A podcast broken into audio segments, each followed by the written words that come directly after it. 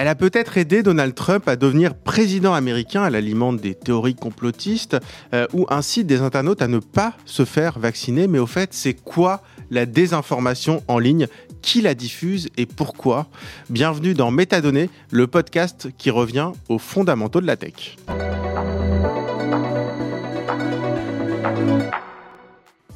Bonjour Thomas Huchon. Bonjour. Merci d'être avec nous dans Métadonnées. Euh, Thomas, tu es euh, journaliste, spécialiste de la désinformation en ligne hein, depuis maintenant euh, quelques années. comme je le dis, on revient aux fondamentaux. Alors, je voudrais qu'on revienne sur la définition de la désinformation en ligne. comment est-ce que toi, tu définirais le concept de désinformation en ligne? Ben, le concept de désinformation en ligne, ça va être grosso modo un peu une transposition du monde réel au monde numérique, c'est-à-dire ce sont des gens qui mentent.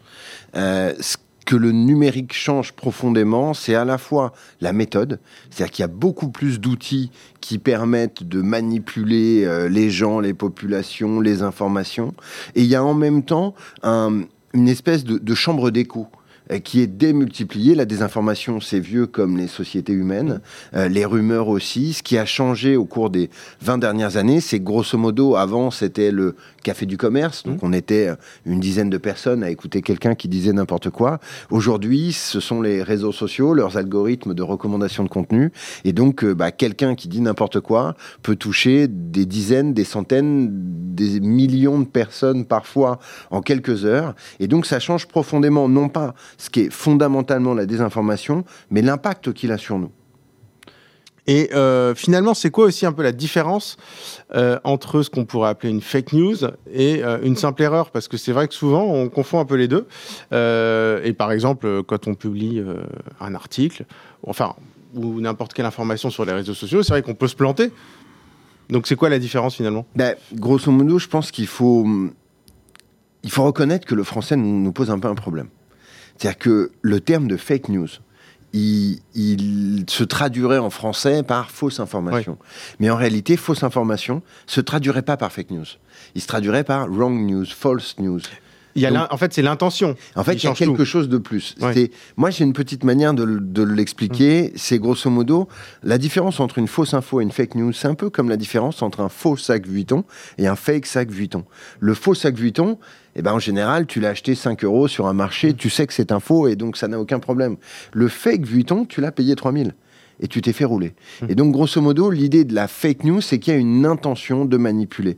La vraie différence aussi qu'il y a entre la fausse info et la fake news, c'est que la fausse info, elle a des conséquences pour celui qui la diffuse. Ça veut dire quoi? Un média professionnel se trompe, ben, il doit s'excuser. Il doit expliquer pourquoi il s'est trompé. L'affaire Xavier Dupont de Ligonnès nous a renseigné aussi, par exemple, sur euh, bah, quand tous les journaux publient une photo de Xavier Dupont de Ligonnès, soi-disant arrêté, mais que ça n'est pas lui, et ben, le jour suivant, grosse introspection, et dans les pages du journal, on t'explique pourquoi est-ce que les mecs se sont hmm. trompés.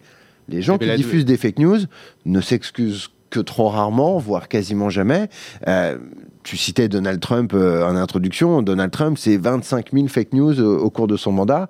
Il n'y a pas un seul moment où il s'est excusé en disant Excusez-moi, les gars, j'ai dit une connerie. C'était pas vrai. Donc, la première différence, c'est l'intention. Tu l'as hmm. dit. La deuxième différence, ça va être les conséquences pour celui qui la diffuse. Alors là, on a peut-être un nouvel exemple hein, avec Fox News et l'affaire Dominion où ça change un peu les choses, mais grosso modo, il y a très peu de conséquences directes pour celui qui diffuse des fake news et c'est bien le problème. Et alors, tu parlais des réseaux sociaux. Alors, c'est vrai évidemment qu'on a une chambre d'écho qui est totalement inédite. Euh, mais les réseaux sociaux, finalement, euh, allez, on va dire que ça fait quand même presque 15 ans, et on va dire au moins 10 ans que c'est euh, extrêmement popularisé, que c'est entré dans notre quotidien à tous. Euh, pourquoi est-ce qu'on a l'impression que ça explose en ce moment? Quand je dis en ce moment, c'est depuis 3-4 ans. Ben, il y a plusieurs choses qui ont joué. C'est que tout d'abord, ce phénomène numérique, il est à la fois très proche de nous, mais c'était quelque chose d'un peu personnel. Notre expérience des réseaux sociaux était quelque chose qu'on vivait un peu seul, avec les gens en ligne, mais dont on parlait assez peu dans le, monde réel, j'ai envie mm. de dire.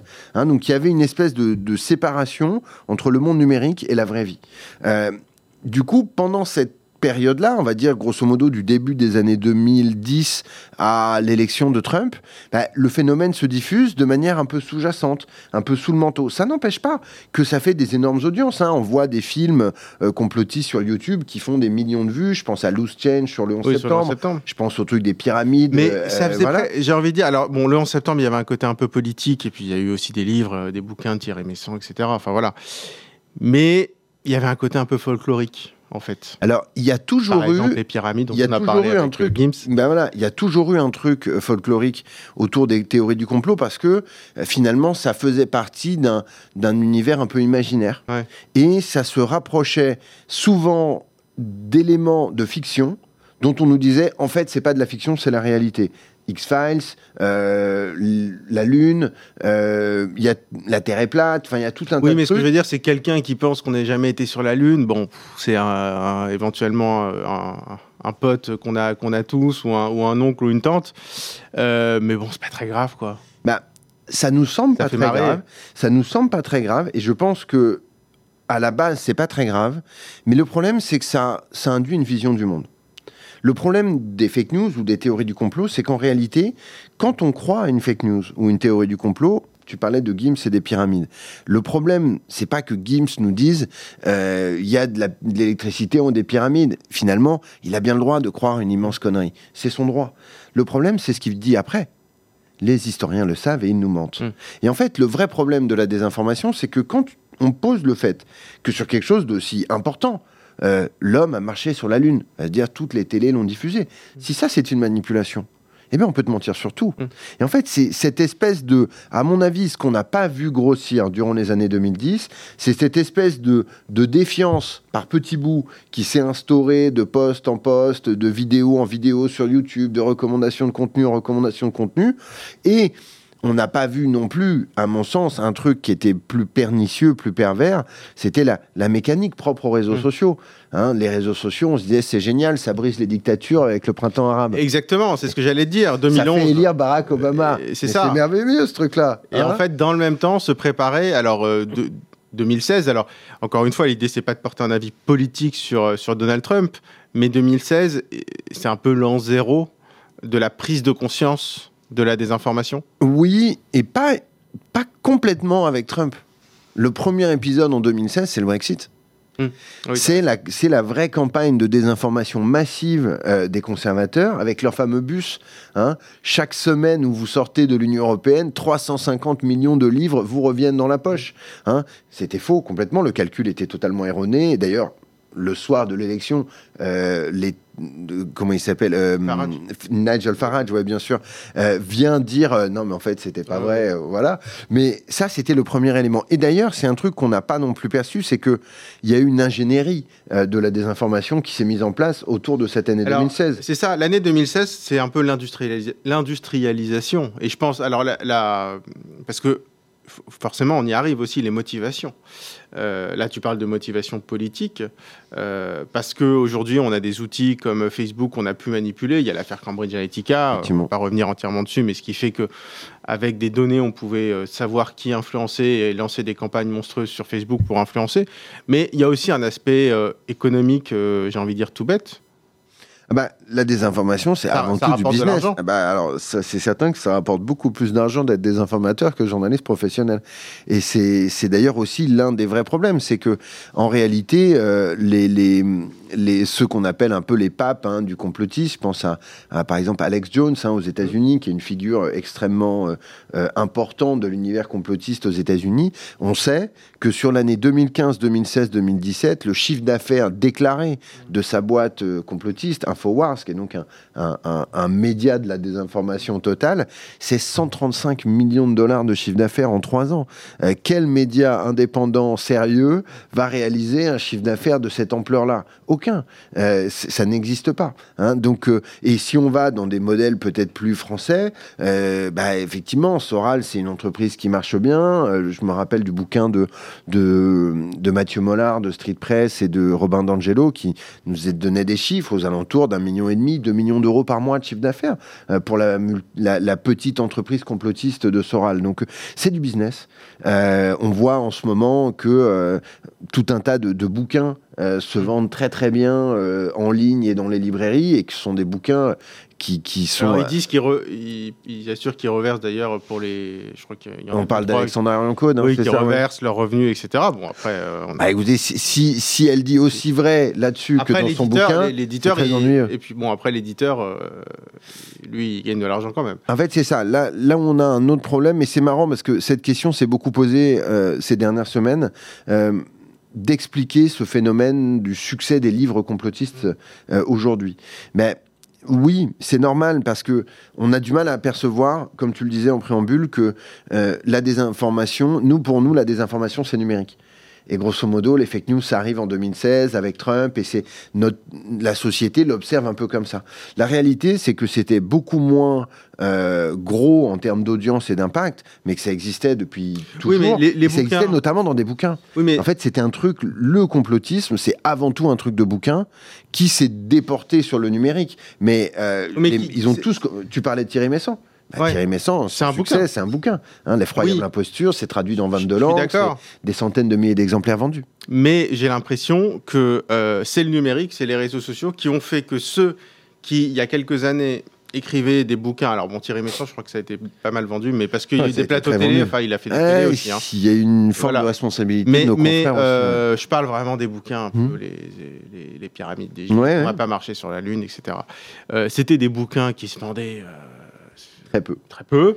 Qui était voilà, qui presque du domaine du folklore. Souvent à compte d'auteur d'ailleurs. Voilà, et qui sont passés au format numérique, qui ont créé des stars et qui maintenant revendent. Exactement. et en fait là, de bouquins. Bah, en fait, en réalité, Internet leur a permis de créer une espèce de cercle vertueux du vice un truc absolument dingue où il raconte n'importe quoi, c'est répété partout, ça buzz.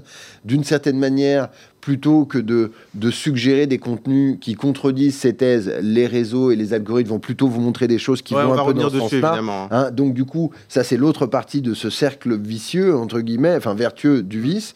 Et à la fin, ça fait effectivement que ces personnes qui étaient un peu euh, à la marge sont devenues des figures numériques. Comme elles sont devenues des figures numériques, elles trouvent de nouveaux relais dans la société. Mm. Certains éditeurs qui, à mon avis, joue un jeu dangereux, euh, parce qu'il n'y a pas que Alexandre Orion-Cône. Hein. Je veux dire, on a Juan Branco, euh, on a euh, dans le top 10 là en ce moment, le seul bouquin à peu près sérieux, je, crois que c'est Salomé Saké avec Sois jeune et tais-toi. Mm. Quoi.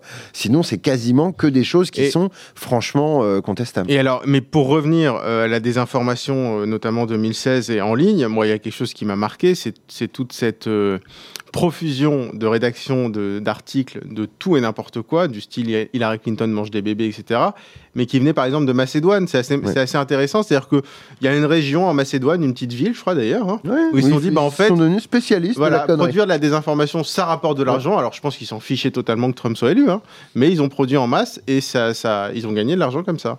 Il y avait durant cette année, on avait trois types de désinfos. On avait des acteurs politiques qui fabriquaient de la désinfo dans les campagnes électorales, le Brexit, Trump, le début de Bolsonaro au Brésil et tout. On avait des acteurs vraiment purement économiques. Mmh. Euh, la Macédoine, euh, voilà. Et on avait un troisième truc qui mélangeait des acteurs étrangers, alors l'Internet Research Agency euh, à Saint-Pétersbourg, l'arme de Poutine pour influer sur les scrutins en 2016, et on avait des mecs, moi j'en ai rencontré un à l'époque, en début 2017, lui s'appelait Charles Horner, c'était un potache. Lui, il faisait des faux articles pour gagner du fric avec du clic. Hein, en gros, il faisait une espèce de goraphie. oui, parce que entre satire et des informations, parfois, alors, euh, parfois ah, c'est très clairement identifié, mais parfois ça, c'est moins bien identifié. Ah, le vrai problème que nous pose la satire, c'est quand il n'est dit nulle part sur le site que c'est de la satire. Exactement. Et ça a été un peu ce qui a été notamment reproché à Nordpress à un mm. moment. Euh, qui était un peu border. qui était sur ces sujets moins clairs mm. que d'autres médias. je pense notamment au Gorafi ou à ce que faisait Paul Horner, pardon. Paul Horner, lui, il faisait des bouquins. C'est le truc de euh, des militants euh, euh, Clinton, les militants payés dans les dans les meetings de, Clinton pour dire du mal de Trump. Et eh ben ça, c'était un truc qu'il avait inventé lui. Ça a été repris par le fils de Trump, par tout un tas de leaders républicains et tout. Et lui, à la fin, son papier, quand il faisait des centaines et des milliers de vues sur un site complètement faux, et eh ben lui gagnait 10 000, 15 000, 20 000 dollars par mois. C'est beaucoup d'argent. Hein, et, donc, effectivement, la désinfo, ça a un, bah, plus que un côté politique. Ah, ça, c'est beaucoup plus euh, euh, que toi et moi euh, réunis, ça, je te confirme. Mais, mais je crois que ce qu'il faut bien comprendre, c'est que la désinformation, c'est avant tout un phénomène complexe. Mmh. Et, et c'est un phénomène dont on ne mesure pas, à mon sens encore, la totalité de l'impact. Hein. On a parlé de scrutin récent, on parle de la société qui se bouscule, on parle de, parfois de relations humaines et personnelles qui sont de plus en plus difficiles, avec des gens dans nos familles, dans nos amis, qui croient un peu n'importe quoi, alors que le copain qui pensait que on n'avait pas marché sur la Lune, bon, pouvait continuer à boire des bières. Euh, là, quand on est sur, euh, il y a des, des puces 5G dans les vaccins, ça devient plus oui, c'est-à-dire qu'aujourd'hui, euh, le côté folklorique du, du pote qui croyait qu'on n'avait pas marché sur la Lune, ça se transforme en le pote qui va au Capitole le, le 6 janvier 2021 et où il y a quelques 5 ou 6 morts, si je dis pas de bêtises. 5 morts. 5 morts, euh, et c'est le pote qui euh, se vaccine pas et qui finit en réanimation. Donc les, les, conséquences, elles sont, elles sont quand même assez différentes. Mais après, moi, la, la question que je me, je me, pose, et je suis ça quand même depuis un petit moment, euh, c'est l'incapacité euh, totale des plateformes à, à, lutter contre ça. Ouais, d'ailleurs. Quand je dis plateforme, c'est. J'ai remarqué, toi d'ailleurs, dans ton appréciation de ces sujets-là, tu as évolué. Hum. Euh, t'es devenu, j'ai remarqué que tu devenais beaucoup plus critique des plateformes qu'il y a quelques années. Ah oui. Euh, dans ton approche de ces sujets. Euh, et je pense qu'on a tous fait un peu ce chemin-là. Hum. C'est-à-dire qu'en gros, quand on a commencé, chacun, je dis nous, c'est on est une quinzaine, vingtaine de journalistes un peu à s'intéresser à ces sujets en France aujourd'hui, et on a, on est tous plus ou moins rentrés dans ces sujets par la désinfo ou les complotistes. Hum. Et en gros, il y a un moment où, dans notre appréciation du phénomène, on comprend qu'il n'y a pas que ceux qui parlent, il y a aussi comment ça se diffuse. Mmh. Et dans ce processus de la diffusion, eh ben, on se rend compte, à force d'enquête, à force de travail, à force de souvent poser des questions qui restent sans réponse auprès des plateformes, eh ben, qu'il y a une espèce de trou noir dans lesquels on ne nous explique pas ce qui se passe, on ne veut pas répondre aux questions euh, des journalistes, mais donc de la société civile sur l'impact de ces plateformes, et on comprend qu'il y a quand même une, une logique économique qui prend le pas sur toutes les autres. Bah, c'est ce que j'allais dire quand on parle de business de la désinformation. Oui, euh, il y a les euh, désinformateurs, mais euh, j'ai envie de dire c'est comme la conquête de l'Ouest. Hein, les principaux bénéficiaires, c'est les vendeurs de, pioches. Exactement. donc c'est-à-dire les plateformes, parce que c'est peut-être elles qui vont gagner le plus d'argent sur la désinformation. Bah, c'est le problème, c'est qu'en fait, là, je, je, voyais ce matin que le, le, le le board de supervision de Facebook est en train de lancer une, opération pour que euh, on sache euh, euh, quel a été l'impact de la désinformation sur la pandémie mm. via Facebook et quelle responsabilité a Facebook sur ce sujet. le problème, c'est que c'est très bien de nous demander quel est l'impact de la désinformation, mais en même temps, est-ce qu'il fallait vraiment que Facebook laisse des anti-vax acheter des pubs sur Facebook et cibler des personnalités sur le réseau? Mm a priori, d'après certaines études américaines, on est à peu près un milliard de dollars de pubs anti-vax investis sur le réseau Facebook en 2020 et 2021. Euh, est-ce que Facebook a vraiment euh, besoin de faire cela? Est-ce qu'il n'y a pas un moment où, on pourrait dire que tout cela n'est pas acceptable ou ne devrait pas être fait de cette manière-là? Je pense qu'on doit tous se poser ces questions. Euh, le vrai problème, c'est qu'effectivement, on on n'a pas d'emprise c'est à la fois des entreprises tentaculaires qui sont gigantesques, qui sont dans presque tous les pays du monde et qui n'ont pas toujours de représentation juridique euh, sur les activités qui nous intéressent en mm. France. Hein. Tout ça est très compliqué, mais je crois qu'il y a aussi un espèce de truc, c'est moi, j'ai souvent l'impression que quand on est dans cet univers de la lutte contre la désinfo, on est un peu comme dans la lutte antidopage en gros, pour se rendre compte que les mecs nous ont hmm. menti, que les algorithmes l'ont amplifié, qu'ils ont gagné beaucoup d'argent, bah, Armstrong, il a déjà gagné cette fois le Tour de France. Et ça nous pose quand même un vrai problème. Sachant qu'il y en a qui font carrément euh, marche arrière, c'est-à-dire que Facebook, bon, officiellement, ils essaient de lutter. Alors, ils ont quand même supprimé quelques comptes, etc. ils, ont fait, ils ont fait des choses. Ils ont fait des choses, mais ils ont mis longtemps pour le faire. Hein. Euh, YouTube, je trouve qu'ils ont peut-être été un un peu plus euh, réactif. Mais en tout cas, ils n'ont pas, pas la même approche, d'une manière générale. Google est beaucoup plus transparent sur euh, sa manière de fonctionner. en tant que journaliste, j'ai pu le constater. Oui, oui, mais on est tous obligés de le constater. Et je pense que c'est aussi au niveau des chercheurs. Mm. En fait, l'un des vrais problèmes qu'on a, euh, et je pense que c'est aussi intéressant d'en parler dans Métadonnées, c'est que ces métadonnées, ces sujets, ces questions numériques, on manque de temps pour les analyser et on manque de science. Euh, le temps de faire une étude sociologique. très sérieuse, avec des chercheurs euh, qui vont pas être d'accord sur la méthode, sur la manière de faire, sur les chiffres qu'ils vont récupérer, pour arriver, eux, à produire du savoir qui va nous permettre de dire, oui, en fait, Facebook, c'était un problème, bah, il nous faudra 10 ans, 15 ans, et d'ici là, on aura... En fait, il y a une espèce de distorsion du temps. Et, cette distorsion du temps, moi, elle m'interpelle beaucoup parce que... Euh, parce qu'en réalité, c'est notre seule manière de lutter c'est de refaire du temps pour nos petits cerveaux. Enfin, euh, il faut quand même aussi préciser que des outils pour analyser tout ça, il n'y en a pas 50. Non. Euh, chez Facebook, par exemple, il y a un outil qui est utilisé par des chercheurs, par des journalistes, qui s'appelle CrowdTangle, qui permet de voir vraiment les publications qui ont le plus d'interactions, les vidéos les plus vues, sans passer par le filtre du service com de Facebook. Euh, ils sont en train de le démanteler. A priori, ils veulent carrément le supprimer, alors que c'est un outil indispensable pour les chercheurs et les journalistes. Twitter, il y a quand même assez peu d'outils. TikTok, il n'y a aucun outil. Donc c'est vrai que les plateformes, là, si Facebook ferme CrowdTangle, euh, on va avoir, euh, on va être quasiment aveugle quand même sur le sur les données en fait. Moi, ce, qui m'inquiète beaucoup, c'est que en fait les, les, derniers scandales euh, en termes de désinformation et de numérique, elle, moi, elle m'avait donné un petit peu l'espoir que ça crée une obligation de transparence pour les plateformes. Pour le moment, il n'y a rien de tout ça. Bah, alors, il y a CrowdTangle, mais ils vont le supprimer. Il y avait euh, l'Observatoire des publicités en ligne sur Facebook. Mm. Euh, et en fait, pourquoi est-ce que tout ça avait été mis en place? Bah Parce que des journalistes avaient dit, attendez, là, avec l'histoire de Trump, euh, on sait qu'il y a eu des millions de dollars investis en publicité sur le réseau, et, et on ne sait même pas qui les envoie, qui les reçoit et à quoi elles ressemblent.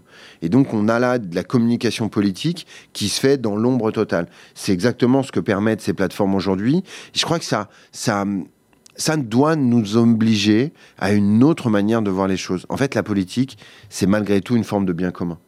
Euh, et donc, euh, euh, qu'on soit d'accord ou pas avec les candidats, ça n'a pas d'importance.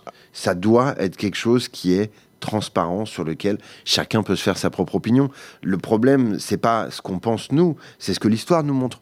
C'est qu'en réalité, quand la transparence disparaît, eh ben, les systèmes politiques démocratiques basculent dans le totalitarisme. Ah. Donc il y a un moment où tout ça nous pose un vrai, un vrai enjeu. Quoi. enfin, en matière de politique, euh, en 2018, il y a une loi fake news. Ouais. Euh, qui, qui euh, par exemple. Il y a eu la loi Mouchou fake news, après il y a eu la loi Avia qui, qui ni l'une ni l'autre ne, ne, bah, donne des réponses. Attends, un, exemple quand même assez euh, concret, je trouve, c'est que la loi fake news euh, impose, enfin demande en théorie, pas impose justement, demande en théorie aux plateformes de répondre aux questions de l'ARCOM, anciennement CSA, sur les moyens de modération euh, mis en œuvre, c'est-à-dire combien de modérateurs, combien parlent le français, mmh. parce que ça c'est quand même un gros problème, à Facebook, Twitter, TikTok, quand on voit les réponses, alors les, réponses chaque année, Facebook, Twitter, c'est dire, dire à l'ARCOM, il y a les, les, comment dire, les documents sont, sont, sont en ligne. Hein. ils disent quand on répond à cette question, euh, votre question, elle n'est pas pertinente. Vous nous demandez les questionnaires, c'est euh, combien de modérateurs en France?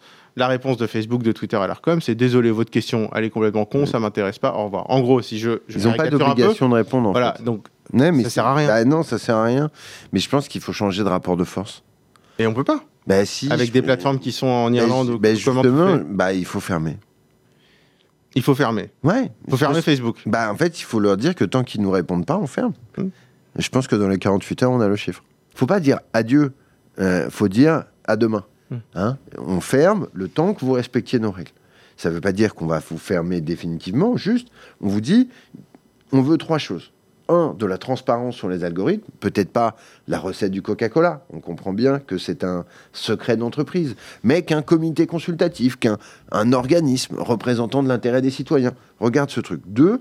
Quand tu parles des algorithmes, c'est justement les algorithmes de recommandation. De contenu, ouais. De contenu qui vont faire euh, qu'un contenu va être euh, vu par des millions et des millions de gens et notamment pour voir, parce que c'est vrai qu'on a souvent dit quand même que ces algorithmes de recommandation, euh, ils étaient, euh, va dire, polarisants, qui radicalisaient les gens, les internautes, et qu'ils étaient aussi propagateurs de, fake news, parce qu'une fake news, ça fait beaucoup plus réagir, parce qu'on peut dire ce qu'on veut. Et à ce moment-là, ça, envoie un signal à l'algorithme qu'il y a des gens qui réagissent, donc après c'est un effet boule de neige. Effectivement, il y a un truc qui est en fait, il y a un, exemple assez intéressant. Alors, ça parle pas de, Facebook, mais ça parle de recommandations de contenu sur YouTube. C'est un Français qui s'appelle Guillaume Chalot, euh, que vous avez, je sais pas si vous l'avez déjà vu ici, mais, il viendra certainement vous, raconter tout ça.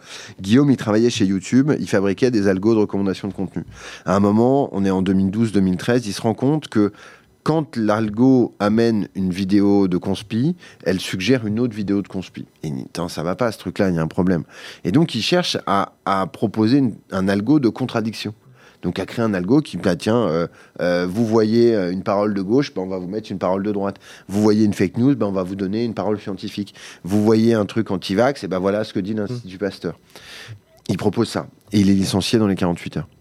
il est licencié parce que en réalité, son travail, c'est pas de faire le bien.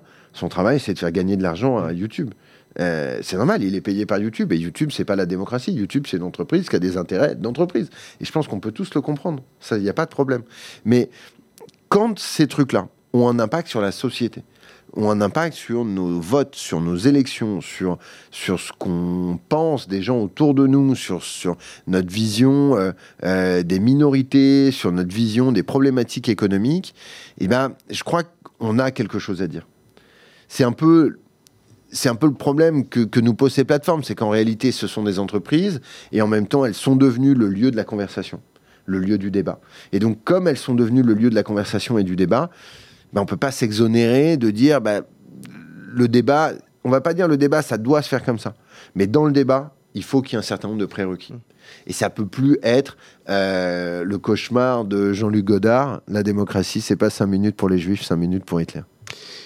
Euh, dernière, euh, dernière question, dernier point, je pense, c'est euh, là on va réaliser à quel point ça risque aussi d'être compliqué. On parlait des algorithmes de recommandation. Enfin, le prochain problème, ça risque d'être aussi l'IA. Ouais. J'allais te demander bon, comment repérer une fake news? J'ai envie de dire, c'est déjà aller chercher la source tout le temps, se poser la, question de la source. Ce qu'il faut, mais on peut quand même donner un vrai conseil, ouais. qui est de. Le vrai conseil, c'est de prendre du temps.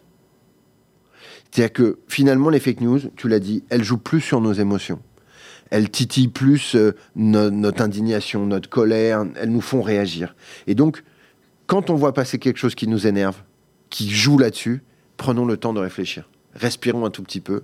Euh, on disait il faut tourner cinq fois sa langue dans sa bouche. Et bah là, on va tourner sept fois le pouce au-dessus du smartphone avant de swiper. Hein. Mais je pense que vraiment, ça, c'est un vrai conseil. Prenez du temps, réfléchissez. Votre cerveau, c'est votre seul outil.